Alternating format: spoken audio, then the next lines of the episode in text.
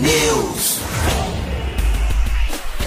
6 horas e 55 minutos. Um ótimo dia para você que está sintonizado com a gente na T. Começa agora o T-News, a notícia do nosso jeito. Estamos ao vivo aqui na rádio com a transmissão em vídeo também no YouTube, no Facebook Hashtag TNews no ar. Você ouvinte que participa com a gente todos os dias já sabe, mas quem não tem, anota aí. O WhatsApp é o 41992770063, o número para sua participação. Hoje é terça-feira, dia da mulher, 8 de março de 2022 e o TNews começa já.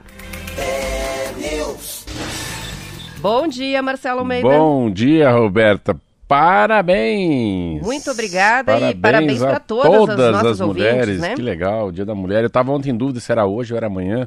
Aí de manhã deu jornal aqui, não sabe que essa guerra acaba assumindo, né? Ela acaba pegando todos os espaços.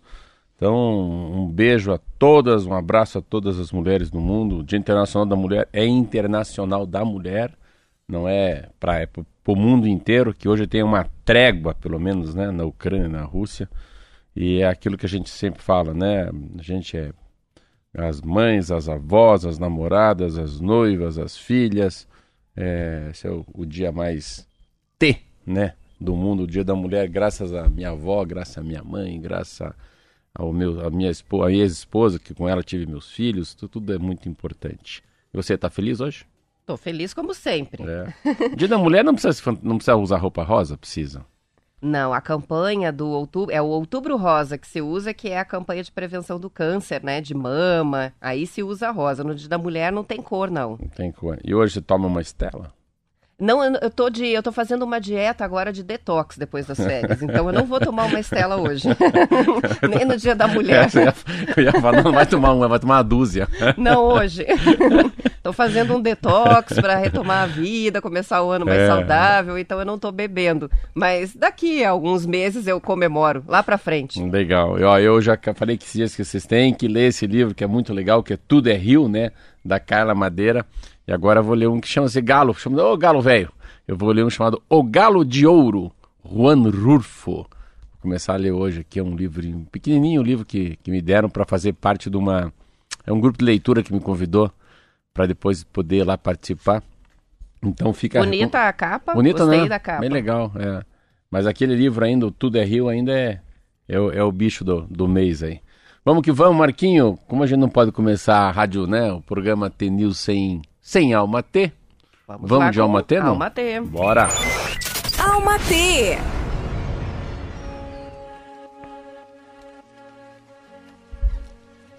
Não, não espere para ser feliz. Faça agora o que te fará feliz hoje. Viva com intensidade, mas não viva com urgência. Saboreie os instantes, aprecie os momentos. Trilhe seu caminho, de cabeça erguida e de passos firmes.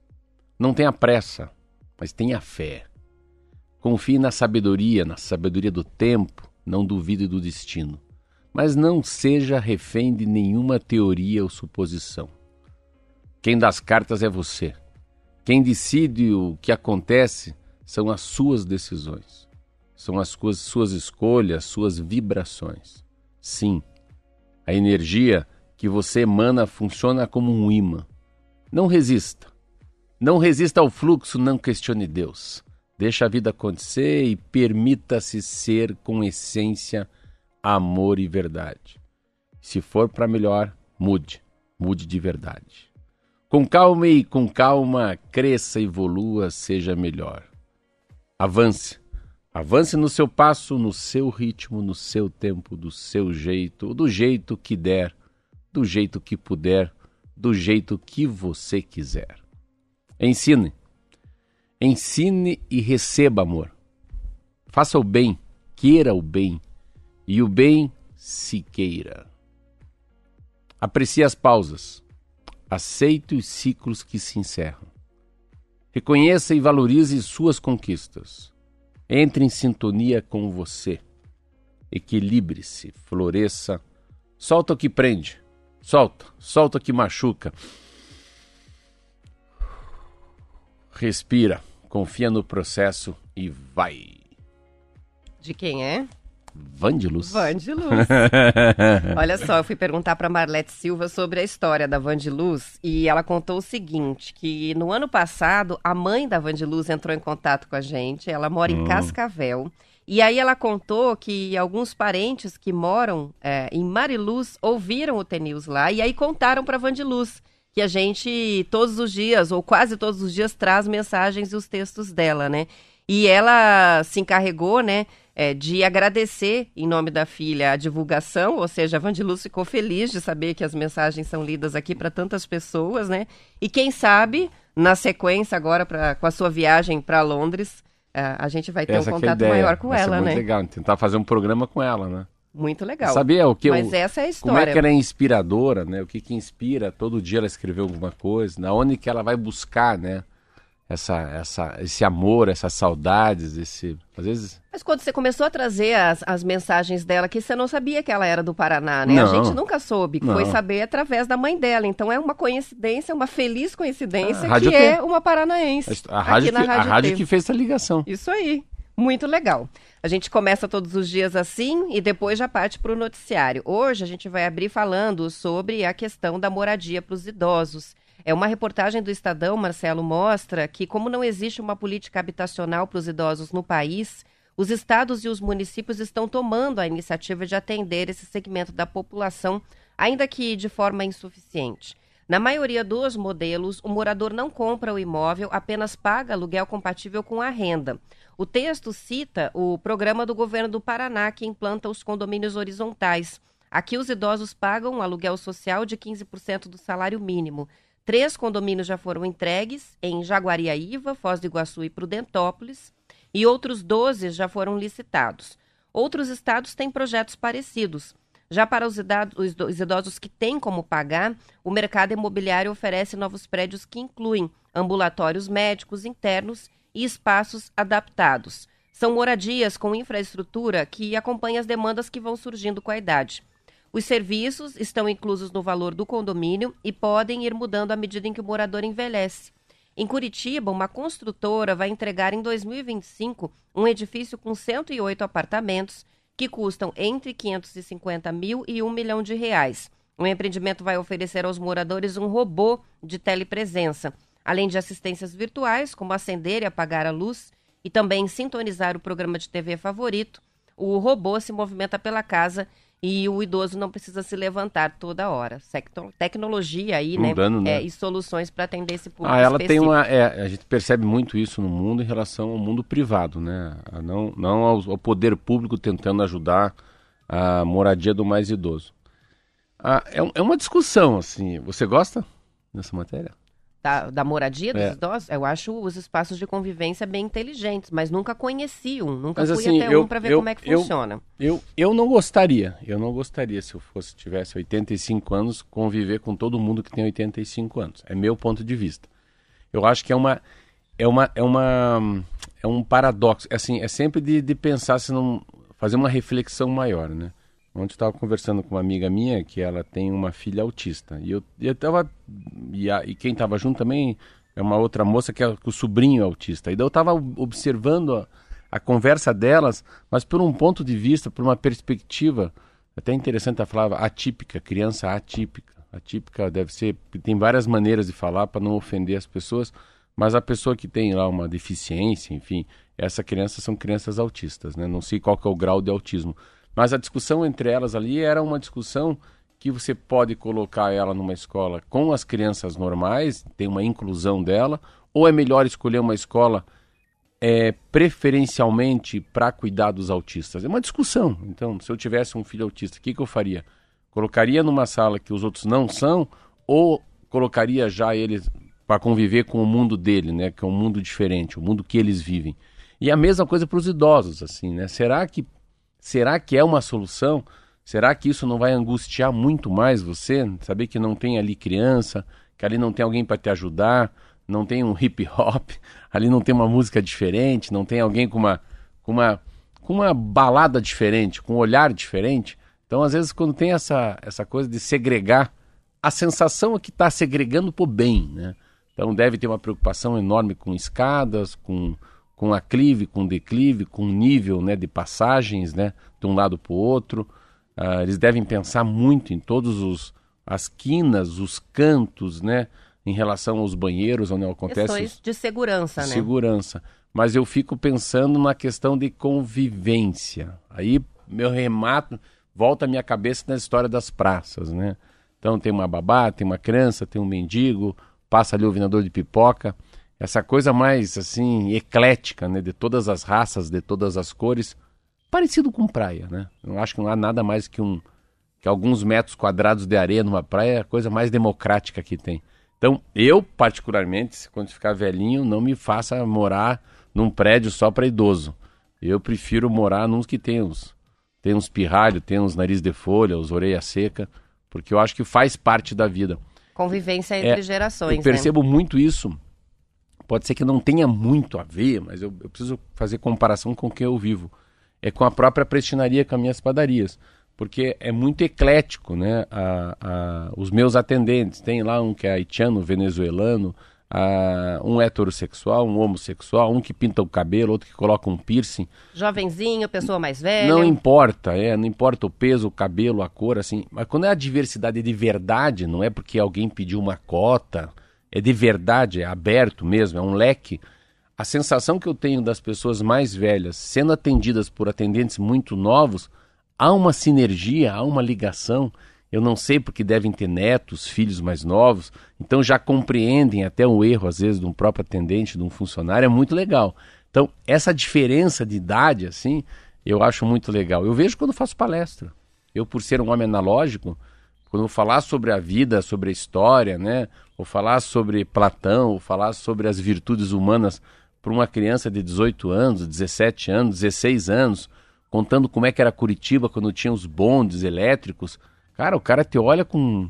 Não fique achando, pô, esse cara é bobão, é chato. Então, o que eu não posso é querer dar uma de bacana sem ser bacana. Ó, eu falar para vocês sobre a internet. Cara, falar para vocês sobre um filme, sobre um meme. Criptomoedas. Não, falar sobre Netflix. Os caras vivem nesse mundo. Mas contar uma história que eu conheci o Anthony Quinn, que era amigo do Brad Pitt, o Anthony Quinn fez, era amigo do, do Rock Balboa, que era um filme de boxe. O Anthony Kim veio para o Paraná e dormiu na minha casa. Ele era um tem um filme chamado Zorba. Se você contar a história de quem foi o Anthony Quinn há 70 anos atrás, Anthony Quinn, é capaz que esses jovens falem, pô, que legal, cara. Pô, você vê que o Marcelo conviveu com um cara que era um ator de Hollywood.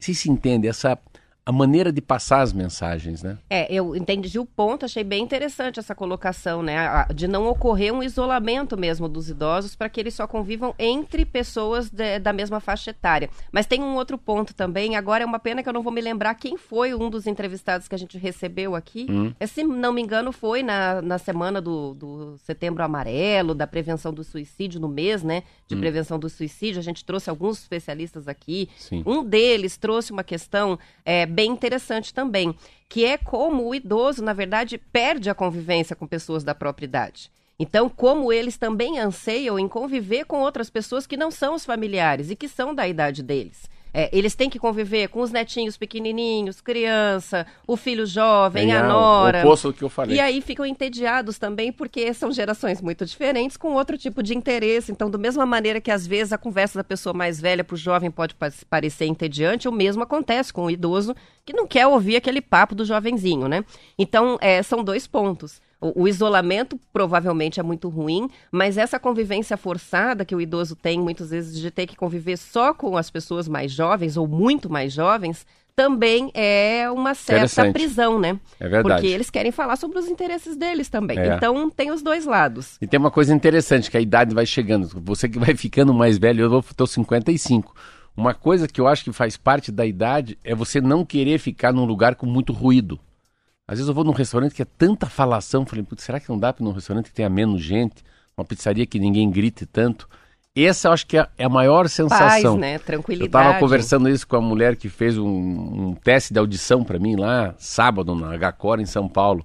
Então, para ver se está ouvindo muito bem ainda. Daí eu falei para ela, ela falou, não, mas isso é a coisa mais comum. Você vai envelhecendo, você quer paz no ouvido. Você quer um restaurante que as pessoas gritem menos, que não tenha o espaço kids. Eu falei, aquilo interessante. É, você quer a sensação que tudo que entra no ouvido machuca depois de uma certa idade. Achei interessante. São vários pontos aí para a tá. gente falar. Mas enfim, o interessante é que haja iniciativas assim, especialmente para as pessoas que não têm condições, né, de viver com o conforto e segurança necessário para a fase, né? Então, então também então, eu, não pra... velhinho, eu vou, eu assim, já vai ter, eu vou comprar um apartamento, uma casa num lugar que também tem para mais de 80, entendeu? Não? Isso aí, faz mas uma tem, divisão. Mas tem para os jovens. São 7 horas e 11 minutos, vamos para o intervalo e a gente já volta.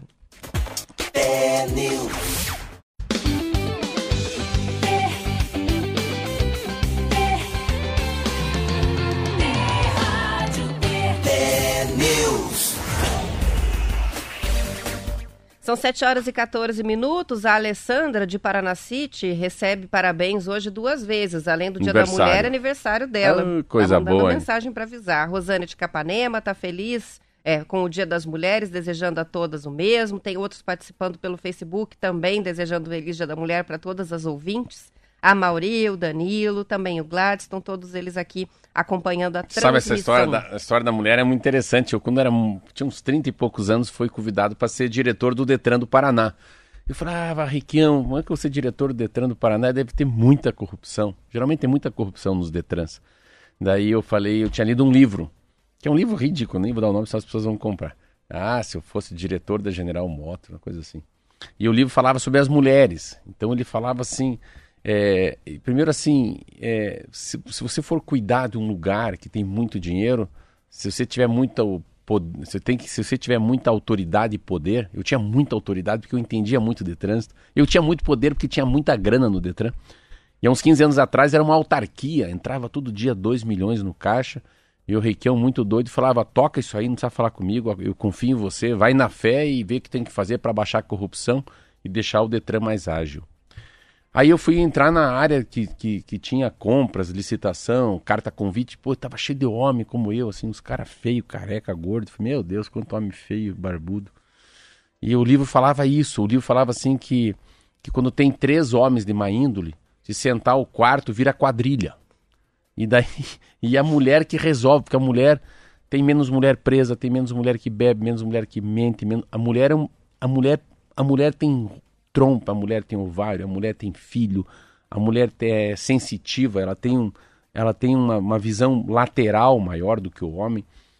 E o órgão falava assim, a mulher só tem um defeito. Ela falava, a mulher, a mulher, o homem quando fica em grupo, eles não se entregam. A mulher às vezes entrega a outra. A hora que eu vou chegar onde eu vou chegar. Eu falei, Requião, eu vou tirar todos os homens né, de finanças lá, de compras, de dinheiro, da, da, porque vai dar besteira, cara. Tem muito dinheiro aqui, eu vou ser preso se os caras roubarem meu nome, já imaginou? Eu fui lá e tirei 18 homens que trabalhavam na administração do Detran e coloquei 21 mulheres. O órgão tinha menos 8 milhões no caixa quando eu assumi. No dia que eu saí do Detran, eu entreguei o Detran com 396 milhões de reais em caixa. Daí o Requião, como? Eu falei, com mulher. Mulher é diferente. É mesmo? Que história Mulher é diferente. e mulher também tem o um lado ruim. Se tiver 10 mulheres e uma roubar, as nove entregam. Entendeu? O homem não, o homem fica quieto. Ele, é, ele, ele, ele, ele camufla, ele não fala a verdade. Pra... E daí é, e é isso. A, a mulher tem vergonha, a mulher tem. Então a, achei muito legal, né? Da, dessa maneira de se cuidar de um órgão público. Então, tem grana, tem poder, tem segredo de justiça? Tem. Põe as mulheres. Elas são mais elas têm, elas têm essa sensação de por que, que a mulher vem com esse, com esse chip, né? com esse semicondutor, porque ela pode ter filho. Aí que está a diferença. Ela, ela, se preocupa com o próximo. Ela tem uma, uma capacidade de vergonha alheia maior do que os homens. Olha as participações que estão chegando sobre a questão das residências dos idosos. A Siri está escrevendo para a gente o seguinte: tenho 64 anos e também não gostaria de viver só com pessoas da minha idade, acima de 60. Os jovens também têm muito a nos ensinar. As pessoas jovens que nos atendem são maravilhosas. Tem participação, ela concorda com você. O Plínio sobre o barulho. Não lembro mais quando foi minha última refeição numa praça de alimentação de shopping e nem quero lembrar. Cá para nós. Esses locais são horríveis. Parece que os refeitórios de Itaipu na década de 80. Os cara quando eu trabalhei lá, eu imagino como é que era esse Os caras estão resgatando aí no, no, no, baú da história. É legal a participação também. E nesse sentido, a gente recebe aqui da Cleide Eu, por trabalhar em escola, quando vou comer fora, prefiro logo no início, assim, quando começa o burburinho de pessoas falando alto, talheres batendo, crianças correndo, eu já tô saindo. Também detesto um restaurante barulhento. Comer com barulho é ruim mesmo. E com vento, também não gosto de vento. São... Só essa história do vento é engraçada. Ah. Hoje tá, essa rádio está diferente. É, eu, muitos anos eu voei da Asa Delta. E o Asa Delta você tem que saber, tem noção do vento. Daí eu falei, mas como é que eu vou pousar? Eu fui, eu fui voar numa uma cidade chamada Terra Rica. Terra Rica é perto de Paranavaí. Perto de, de Paranavaí. Daí cheguei lá, eu falei, mas como é que pousa? Eu não tinha biruta. Biruta é aquilo que tem no aeroporto, né? Para onde que o vento tá? E sempre que você decola, você pousa, ou com avião, ou com asa delta, sempre é com o vento na cara, nunca o vento nas costas. E eu fui pousar em Terra Rica, mas não sabia como pousar. Eu falei pro cara, mas como é que eu vou pousar se não tem, não tô enxergando? Não, é, é, muito baixo o capim, eu não, não consigo ver a árvore mexendo. Para que lado que tá o vento? Olha a vaca. Mas como olha a vaca? A vaca nunca rumina de frente pro vento. Olha, ela é ela própria é uma biruta. Ela é uma biruta, vaca biruta, porque ela não consegue ruminar e ao mesmo tempo o vento entrar nas narinas dela. Olha que interessante. Cultura, cultura útil. É, cultura inútil, mas tudo Todos bem. os ouvintes que um dia forem pousar um avião vão se lembrar disso. Olha para a vaca. Olha para as vacas. São 7 horas e 20 minutos. A notícia está no Estadão, Marcelo. Outra história legal aqui. A partir deste ano, os livros vão ganhar mais espaço na rotina dos jovens atletas do Clube de Futebol Operário. O clube lançou o projeto A Base Lê, que tem o objetivo de estimular os jogadores das categorias sub-17 e sub-20 a adotarem o hábito de leitura dentro do cotidiano deles, preenchido pelos treinos, jogos, viagens e concentrações. Anunciada em fevereiro, a proposta ainda não foi colocada em prática, porque até o mês passado esses atletas estavam de férias depois da disputa da Copa São Paulo de Futebol Júnior. Mas, segundo a reportagem, o clube já está com a biblioteca montada e, por meio de parcerias com editoras e campanhas de doação de obras, está enchendo as estantes com livros que realmente possam despertar o interesse desses jovens jogadores. A pedagoga do clube, nem sabia que tinha isso, a Olha. pedagoga do clube é a Adriana Pressaniuk disse que a leitura pode ajudar mesmo no desempenho em campo dos atletas. Por quê? Porque aumenta o potencial cognitivo e lógico deles e estimula o senso crítico e a criatividade. E isso reflete na convivência deles com o grupo, né, na convivência social e na capacidade de associar toda a parte tática e teórica com a parte prática dentro de campo. Com isso, o atleta que lê melhora a compreensão do jogo e tomada de decisão quando estiver em campo. De acordo com a matéria, em dezembro do ano passado, o operário já foi reconhecido internacionalmente pelos trabalhos feitos na base e com as famílias. O projeto Jovens Talentos Pontagrossenses foi um dos cinco finalistas do Prêmio Internacional Sport Awards, na categoria Relações com a Comunidade, que acabou tendo como vencedor a equipe inglesa Newcastle. Equipes de diferentes modalidades esportivas do mundo também se inscreveram Muito legal. Ontem eu estava numa, né? numa banca de revista, estava o Estadão virado ao contrário. A base que lê, eu vi assim, operário. Então é o time do Márcio Martins, aí é time de Ponta Grossa. É muito legal. Eu fiz isso faz uns, uns 30 dias, eu fui aqui no, no Bourbon e fiz com o elenco do Curitiba. E passei para eles o livro do Augusto Cury. É, o, sou, é, o, é o catador de sonhos. Ah, vendedor, vendedor, vendedor, de, vendedor de sonhos. É. E é muito legal. Eu vou deixar aqui então para o Márcio Martins, ou para Ponta Grossa está me ouvindo, e a Adriana, né, que é a pedagoga, o que eu acho o seguinte, eu que gosto muito de leitura. Não, é, não adianta a, a, cidade de Ponta Grossa começar a entregar livro para os jogadores da base do operário ouvirem, porque as pessoas doam os livros, mas os livros têm livros muito difíceis para se começar uma leitura mais fácil. E a leitura ela é muito parecida com a história da alimentação humana. Você não vai pegar para uma criança e dar para ela um pedaço de churrasco com um ano de idade. Então você começa com papinha, depois você faz uma, um legume, né? É, é, cozido na água, depois tem um Neston, tem uma farinha láctea, depois você começa a deixar a criança chupando a carne, mas ela não mastiga a carne, e a mesma coisa com leitura. Então as, a leitura tem que ser é, atraente, fascinante, né? Que te pegue e seja pequenos livros. Então, e tem que ser o mesmo livro para todos também. Não adianta cada, cada jogador da base estar tá lendo um livro, que daí fica desconectado da conversa, porque o outro não sabe o que o outro está lendo. Mas se todo mundo lê o mesmo livro, aí o caldo de galinha fica bom. Aí o caldo fica grosso. O que, que se entendeu daquela lance? Não é isso. Você viu que bonito, viu que romance lindo. Debater, É. refletir, né? E, é- e- e não é e tem que ser livro que não é assim ah como é que se torna líder no campo ah o que, que é resiliência? É, é, menos é mais? Não isso não. Você tem que ler um livro que não é um livro direcionado a nada que é um grande romance uma grande história que é um livro geralmente atemporal que é importante são livros que há 100 anos atrás faziam a diferença na vida da humanidade e continuam fazendo. Então fica aqui o Márcio Martins estava me ouvindo, claro, Ponta Grossa, nossa rádio de lá. Se quiserem um apoio meu lá na- no, Operário, eu, eu posso ajudar com doação de livro, que eu acho que é bem legal, ou com a e palestra. você tem bastante livro para indicar, Para indicar, né? né? Então, e tem que encher na biblioteca do Operário de, de 50 em 50 livros, ou 80 livros, mas do mesmo autor, o mesmo volume, a mesma história, para todo mundo ficar mais conectado. O Joel tá brincando aqui, né? Só não pode iniciar o programa de leitura dos jogadores da base sub-17 com o Diário de um Banana. Por que não? É excelente o Diário de um Banana, pode deixar assim. Não, talvez seja um pouco tarde para eles lerem, né? Eu acho que é um livro de uma literatura muito adolescente, mas é um bom livro, sim, é uma série muito interessante. São 7 horas e 24 minutos. É, Para a gente fechar, há dias que a gente fala sobre a questão ah, das doses de reforço e a marca das vacinas, né? Quem toma Janssen, toma a segunda da Janssen, qual que é o reforço. E daí eu fui atrás da Prefeitura de Curitiba ontem para ver se eles nos orientavam, Hum, né? legal. Sobre isso. E a Prefeitura mandou o seguinte para a gente. Que são diferentes os intervalos para aplicação da dose de reforço e também as marcas preferenciais para cada esquema. E existem marcas preferenciais. E aí diz assim: quem tomou a Coronavac, a Pfizer ou a AstraZeneca, na primeira, na segunda dose, recebe o reforço quatro meses depois da segunda dose, independentemente da marca. E a tal da DR, a do- dose de reforço, é feita preferencialmente com a Pfizer, mas também podem ser aplicadas Janssen ou AstraZeneca. Explico, por exemplo, o que aconteceu com o Marquinho, que tomou duas da Pfizer e a terceira dose veio da Janssen. Para os que receberam a Janssen, o reforço foi feito ou está sendo feito é, dois meses depois da dose que inicialmente seria única, também com a Janssen, e depois de cinco meses da segunda dose, os pacientes vão receber o reforço preferencialmente da Pfizer.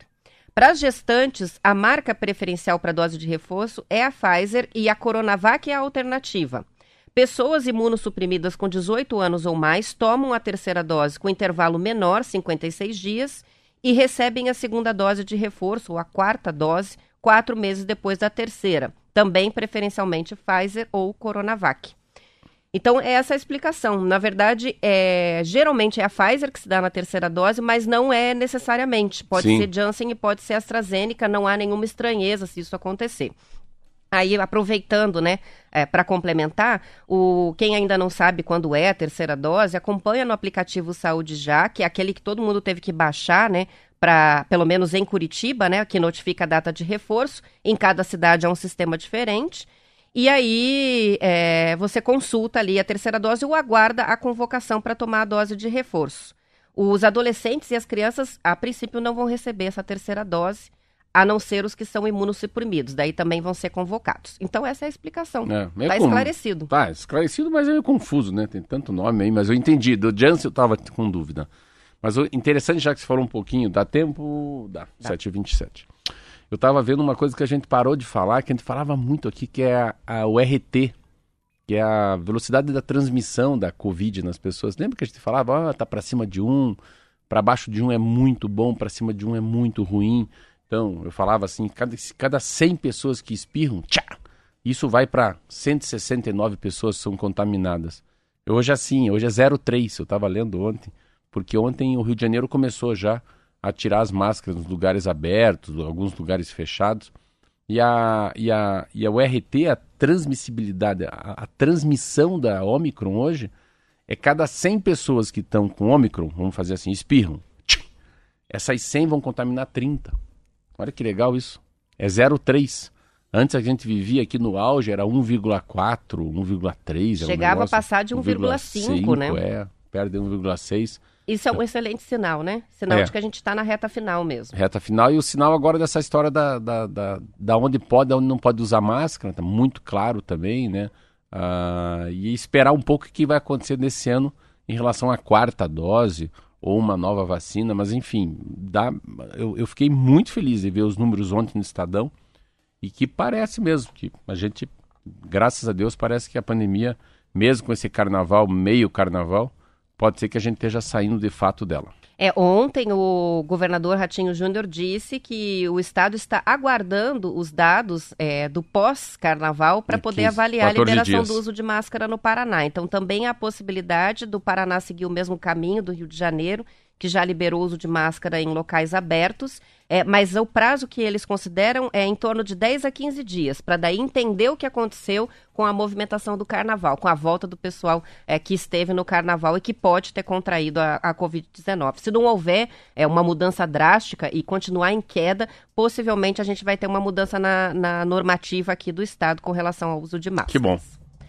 São 7 horas 29 minutos 29 segundos. A gente vai terminando a edição estadual. Lembrando que depois do intervalo tem o noticiário da sua região. Eu, Marcelo e o Marquinho voltamos para Curitiba região metropolitana e continuamos com a transmissão no YouTube e também no Facebook da Rádio T e do T News. Amanhã, de volta com mais T News a partir das 6h50 para todo mundo. Aos que ficam, até lá. Até lá.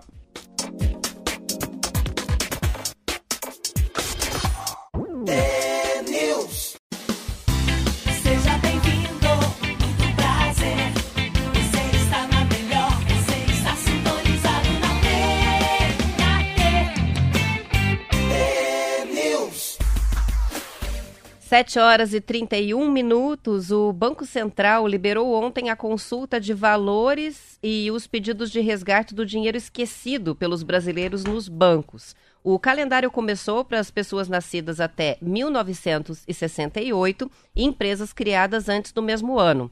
Até o dia 11, esse grupo pode entrar no site, conferir quanto sobrou em contas antigas ou poupanças encerradas com saldo disponível.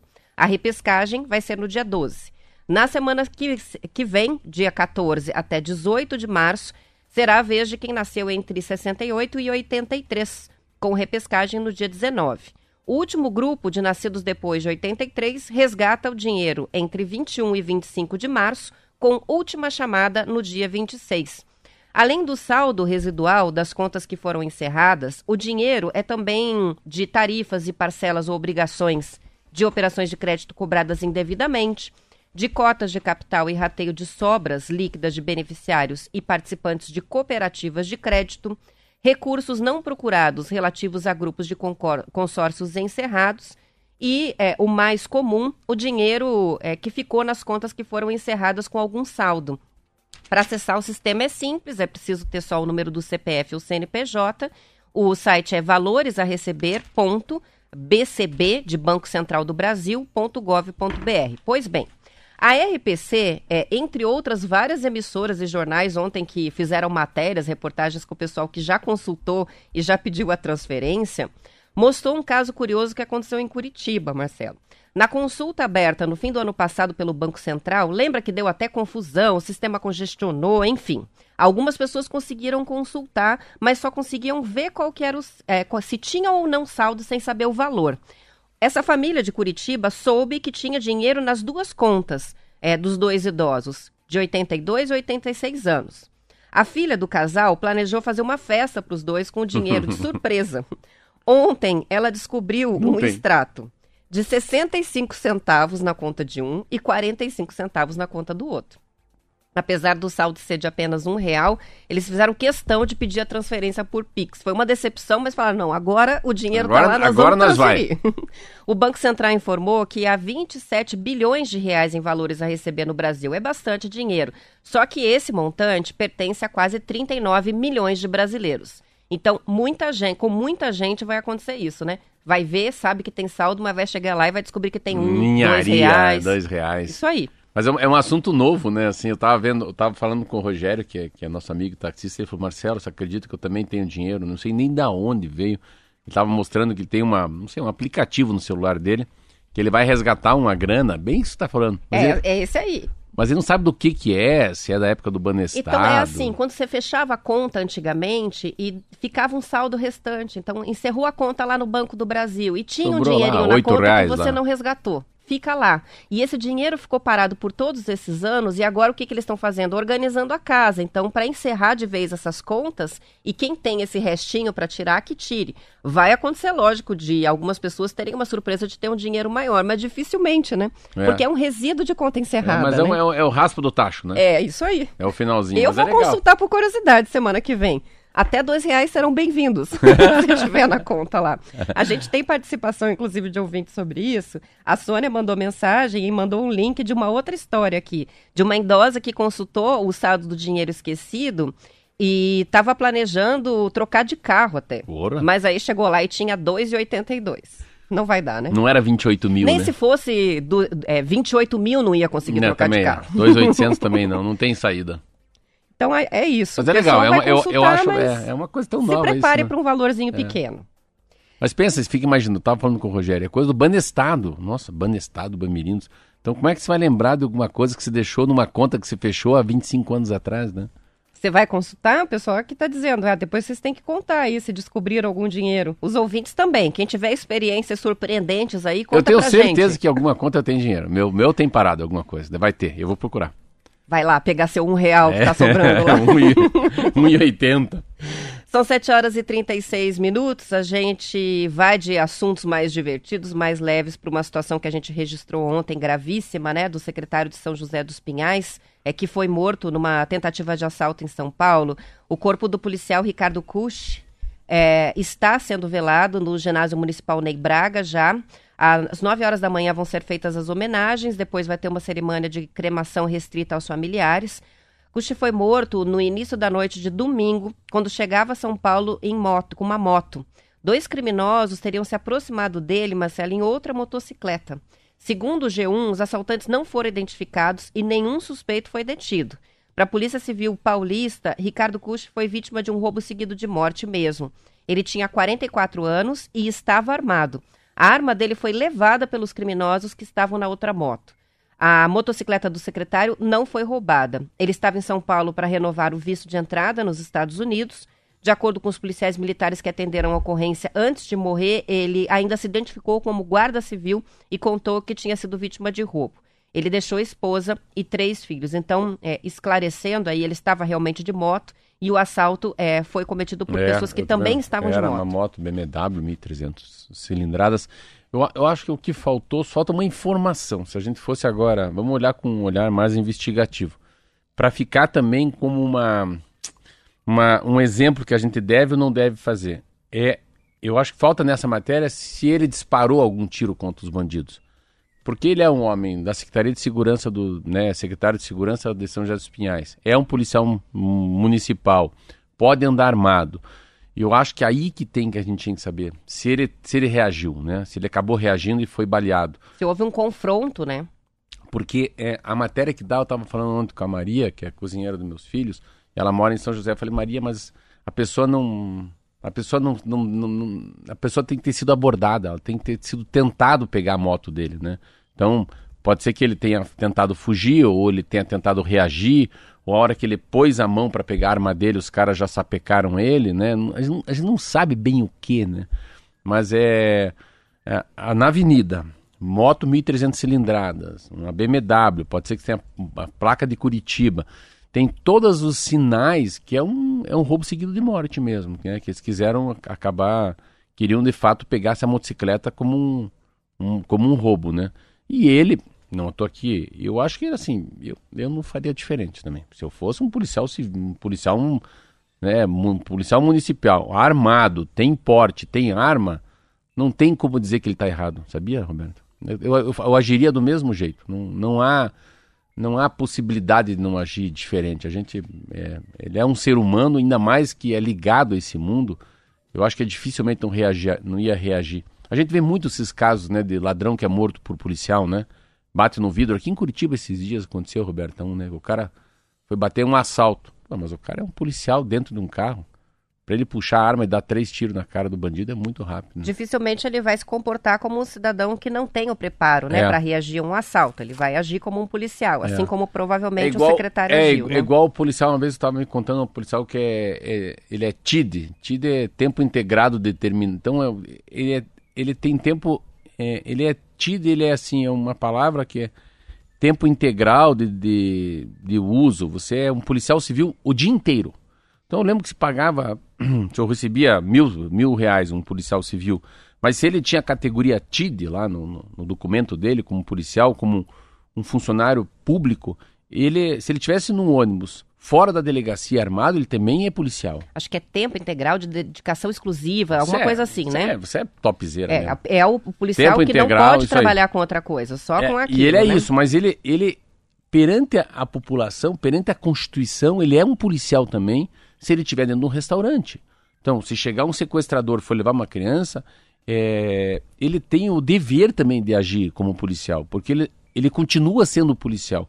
Eu achava muito, eu achei muito bacana essa explicação. Eu tenho uma, uma situação, inclusive, de um, de um amigo que passou por uma situação assim, é delegado de polícia, e estava em casa e, um, e os assaltantes invadiram a casa. E, obviamente, ele reagiu ao assalto, afinal de contas, é um delegado, tinha arma, tem preparo para agir, mas acabou baleado. Ele sobreviveu, ele ficou bem, mas ele passou pela situação e não poderia ficar parado por ser um policial. Então, é uma situação até é, de um impasse para quem está nessa situação, porque não pode se comportar como um civil ou como uma vítima, né? Tem que se comportar isso. como o policial por ter o porte e por ter o preparo para isso, né?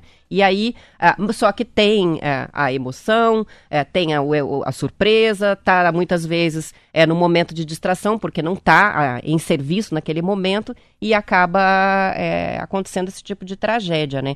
A, a Marlete está nos informando aqui, reforçando, que com relação a esse assalto em São Paulo, a questão é que não há testemunhas. Então a polícia vai ter que investigar melhor o que, que aconteceu, é, porque é, as reportagens não contam o que aconteceu exatamente, porque não tem testemunha. Então não há um relato exatamente do só, só o cenário pós, né? Pós é, o mas, assalto. Mas, mas eu, eu, imagino que é um assalto por causa da motocicleta. Acho que não tem relação nenhuma dele com bandido, nenhuma dele com São Paulo.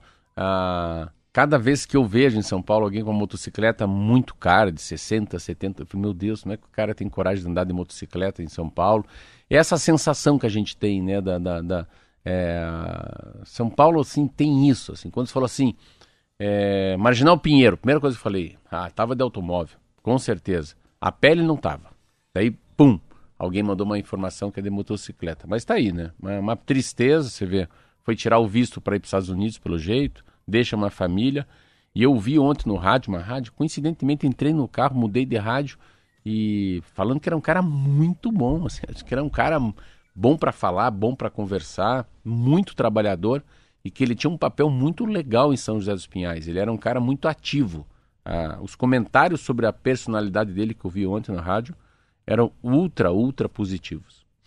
São 7 horas e 43 minutos. A Renault vai iniciar a produção de um novo SUV na fábrica de São José dos Pinhais. De acordo com a empresa, a plataforma CMFB, que foi instalada na planta paranaense, vai permitir a fabricação de novos modelos, além de uma possível eletrificação dos veículos. A Renault também vai começar a usar um novo motor 1.3 turbo de três cilindros. Na divulgação que foi feita ontem, a montadora francesa explicou que as mudanças fazem parte da estratégia de reforçar a presença em segmentos mais altos do mercado. Entre as novidades apresentadas está o novo Captur com motor turbo TCE 1.3 Flex, o Quid 2023, a nova Master 2023 e o Duster com o novo motor turbo também. A Renault também prepara o lançamento do Zoe e Tech Electric, um veículo elétrico, e o Quid elétrico. A Renault está instalada no Paraná há 23 anos e tem cerca de 6 mil trabalhadores. Olha aí que legal, né? Quanta mudança, né? Que transformação. Tanto nome diferente, Zoe, Quid, Wig, Wig. E principalmente, né, a notícia da produção de carros é. comerciais com motores elétricos, que é, é uma essa, coisa que Essa é a grande sacada, gente. né? Essa grande diferença das plantas, né? A gente estava falando aqui, eu lembro que você tinha um Ford, e a gente falando da Ford quando fechou, né? Porque é, é é a capacidade de mudar as plantas, né? de, de mudar o, o, logotipo, né? A, a, o protocolo, o, o, tem uma palavra que a gente fala, o gabarito, gabarito, mudar os gabaritos, porque muda tudo. Eu falei para vocês que eu li uma, uma coisa que eu fiquei muito impressionado, que é o, o quanto pesa um carro né, de combustão, quanto pesa um carro, a bateria, a história dos semicondutores, né? Um carro, imaginar que um carro há 30 anos atrás tinha 60 semicondutores, um carro hoje tem 400 semicondutores. Então, toda essa mudança. Mas eu, eu acho que também tem uma, uma um, um, perigo que eu acho assim é que a indústria também tem que ler um pouco a cabeça dos mais jovens, sabe? Que eu vejo uma tendência de não ter carro tão grande assim. Eu posso falar porque eu tenho filhos de 15, você também tem. Eu tenho filho de 15, filho de 17, filho de 19, uma filha de 23. uma coleção completa. Tem quatro lá, eu queria ter seis. E, e o que que acontece? Ah, nossa, não faz parte, assim, não faz parte da vida deles o carro. Ontem o Luca me mandou uma mensagem, pô, pai batia o carro aqui numa porta, tá tudo estragado a porta do carro. Se vê, se eu batesse meu carro com 18 anos, eu ia ficar, eu ia ficar endoidecido, assim, de, de estragar o carro. Meu filho falou, pô, pai, desculpa, o que, que eu faço? Não, liga lá na, na loja MMA, manda arrumar, não tem problema, faz parte.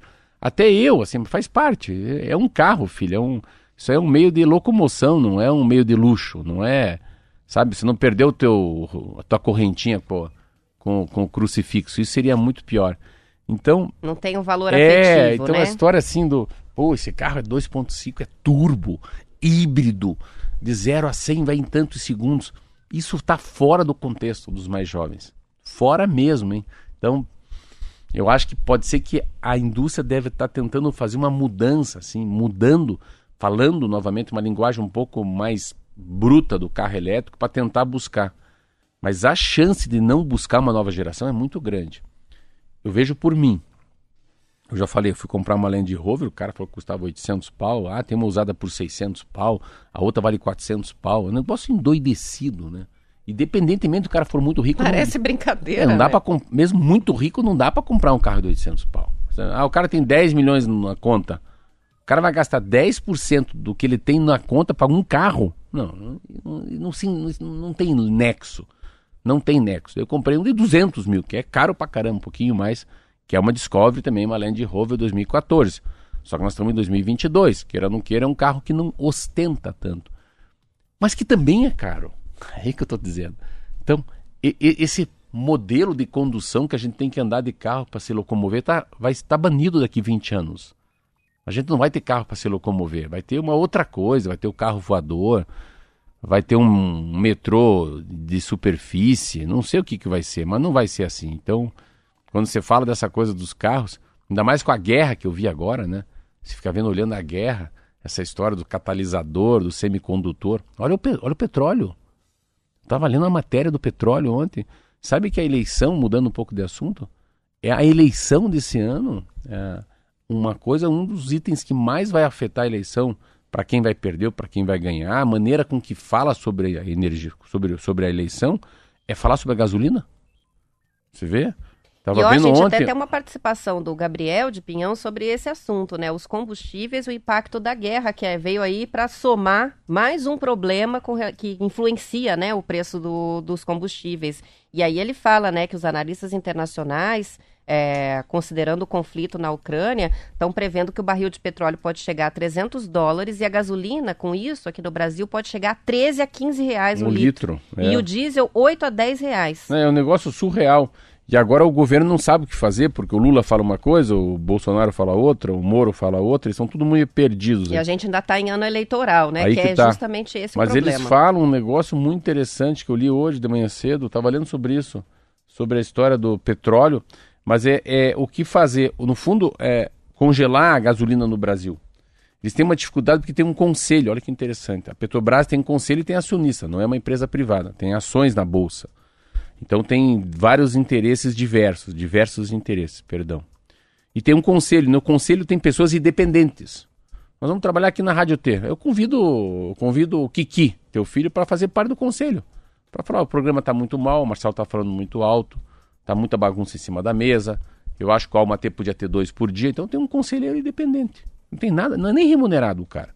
Aí tem os conselheiros que são do mercado financeiro cara veio lá, trabalhou 20 anos no Safra, outro cara foi do Banco Central, e tem os caras de carreira da Petrobras. E a história ontem no Brasil era isso. Como é que você faz para tocar a vida se o dólar, ah, o barril de petróleo estava 80, 60, 70 reais, está 123. E pode chegar a 200 dólares, 300. É a guerra que vai definir.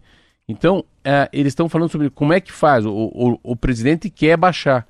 Mas só que não pode baixar porque eles também têm uma jogada mundial que é o tal do PPI, que eles fazem o seguinte: olha, a gente não pode. Você não tem como, você tem uma. É, é, é equiparado com o petróleo no mundo. Então é a mesma coisa que soja, é a mesma coisa que café, é commodities. Então, se você quiser sair dessa regra do jogo, fica muito mais caro comprar petróleo. Olha que loucura. Então o petróleo no mundo vale isso. Ah, não quero mais fazer parte do PPI, que é uma um, tipo uma sigla, não lembro agora o nome que, que é PPI, mas tudo bem. Que é uma sigla em relação. Você faz parte desse jogo, então tá bom. Petróleo fica assim para você. Então, todo mundo vai ter petróleo quem tá nessa tal do PPI. Ah, eu não quero mais fazer parte do clube do Bolinha. Vai ah, ficar mais caro ainda. Dançou. Então, assim. Então, não tem saída. O que fazer é. Só que na cabeça do eleitor, o que mais pesa é o bolso. E no bolso tem duas coisas que pesam: o preço da comida e o preço da gasolina.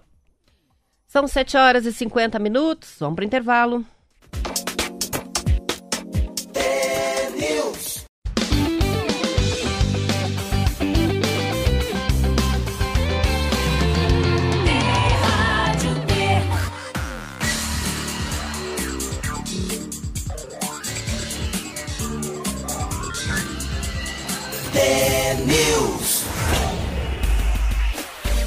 São 7 horas e 52 minutos. A gente estava falando de carros elétricos, né, antes do intervalo. Agora o assunto são as motos elétricas. A locadora de carros Unidas vai expandir a atuação no segmento de duas rodas com a abertura de um plano de assinaturas para motos elétricas. A empresa já alugava motocicletas para o segmento corporativo, mas agora abre também para pessoas físicas em contratos de até 30 meses. A empresa tem apostado na expansão da frota de carros elétricos. O projeto começa com uma leva de 50 unidades nas regiões metropolitanas de São Paulo e Recife, com o objetivo de expandir o serviço para outros estados ao longo do ano.